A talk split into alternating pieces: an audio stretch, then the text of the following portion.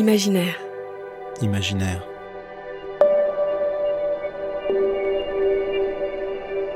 Les photographies à écouter du festival Images Vevey.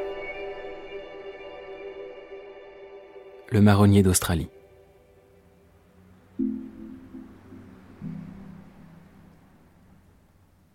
Maintenant que mes gars sont partis, je vais pouvoir faire comme je veux.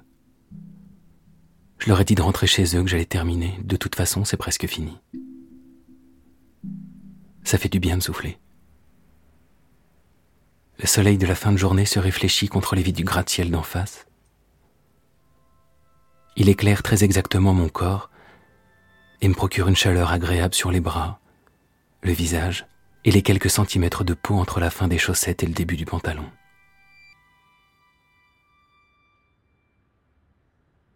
Maintenant je suis seul.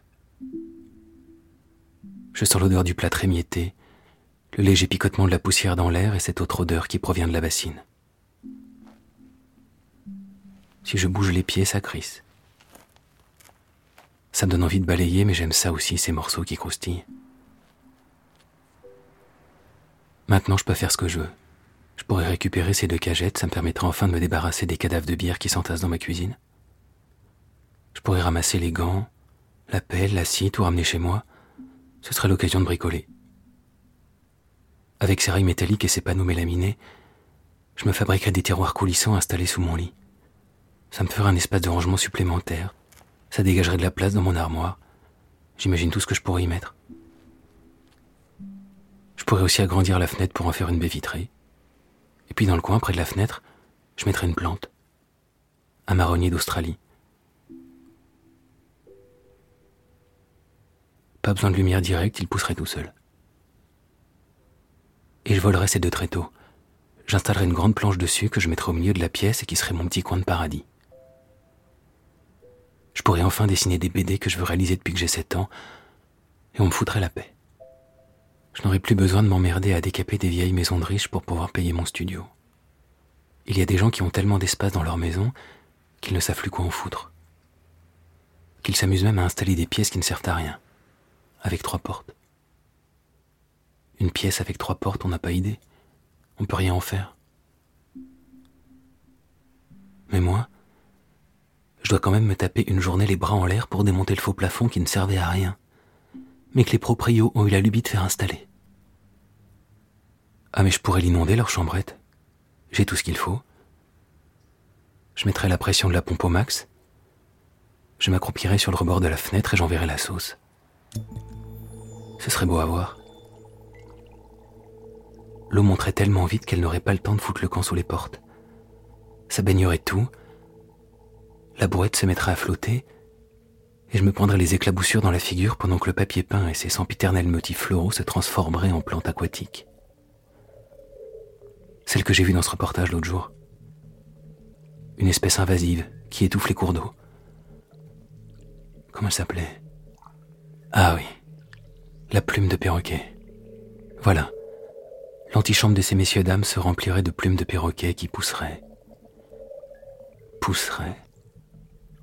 Et moi, il me pousserait des branchies et je me mettrais à nager. L'eau défoncerait les portes et le plancher, et remplirait le rez-de-chaussée et tout prendrait vie. Je passerais d'une pièce à l'autre, toujours relié au cordon rouge. L'eau atteindrait le grenier, il pousserait du corail sur les poutres, ou alors des algues, qui enverraient des colonnes de bulles d'air que j'aspirerais la gueule ouverte comme un poisson spatule.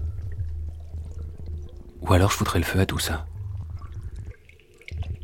Parce que l'eau c'est bien joli, ça révèle, ça clarifie, ça ne bousille pas assez.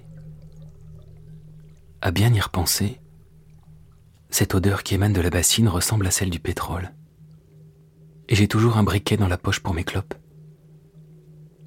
Je pourrais faire ça tout de suite lancer le briquet et sauter par la fenêtre. Mais ce serait risqué quand même. Il faudrait pas que je crève pour ces couillons.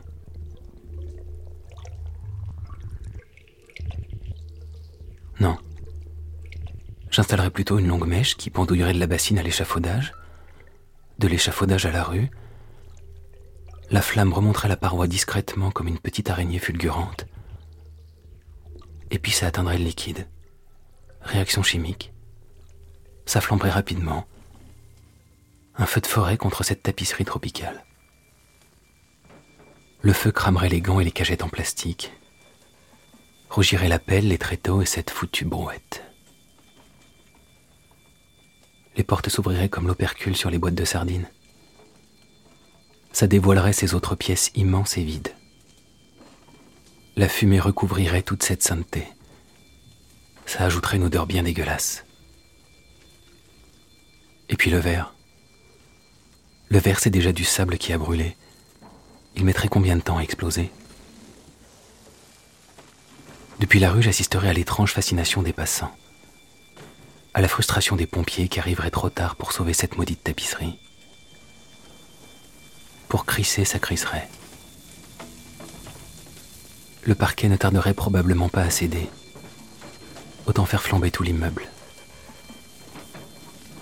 La brouette en flammes, tombant jusqu'aux caves, avec son pneu fondu, ferait une image splendide.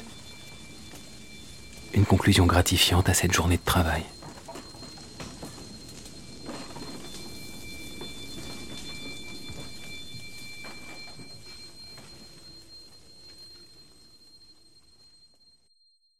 Ou alors je laisserai tout en place. Je placerai sous la fenêtre un petit écriteau. Escape Game. Les gens viendraient s'asseoir exactement où je me trouve et se poseraient une seule question. Comment s'en sortir? Je les observerai du dessus avec une caméra. Je verrai vite la différence entre ceux que cette cellule oppresse et les autres.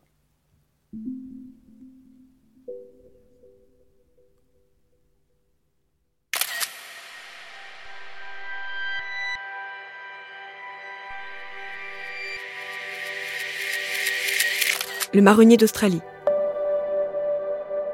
Une fiction inspirée d'une photographie de Teresa Hubbard et Alexander Birchler. Écrite par le collectif Ajar, interprétée par Aurélien Tourte et réalisée par Enki Wave à l'arrière-boutique studio. Imaginaire. Imaginaire.